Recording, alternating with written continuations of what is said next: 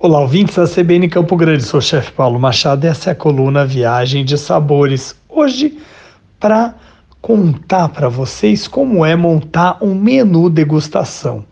É sempre um trabalho árduo que gera muitas dúvidas, inseguranças, incertezas para confeccionar um menu para um grande público. No caso específico, eu estou falando do último menu que eu montei e que me serviu de base para essa coluna de hoje. Foi o jantar servido ontem à noite para 330 pessoas no restaurante da casa de shows Blue Note em São Paulo.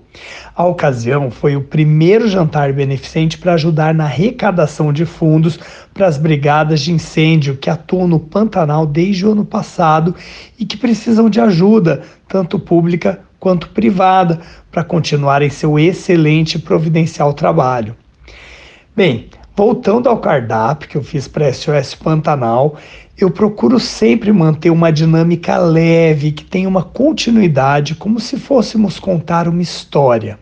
Na introdução, os abre-bocas, chipa frita com requeijão cremoso e um shot de tereré. Os petiscos continuaram, espetinho da ferona com mignon marinado no saquê mirim e mandioca cozida com shoyu, tal qual nossos japoneses de Okinawa nos ensinaram.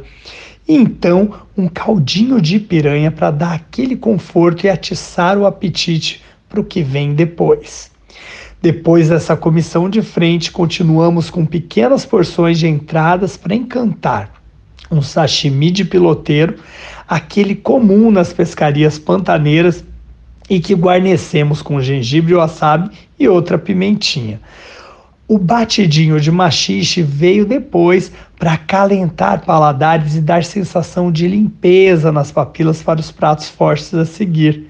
De principal, no Pantanal não pode faltar a sopa paraguaia. Nesse caso, apresentei a versão com milho verde mais suculenta, a chipaguaçu, que vem recheada de queijo caipira e ervas frescas.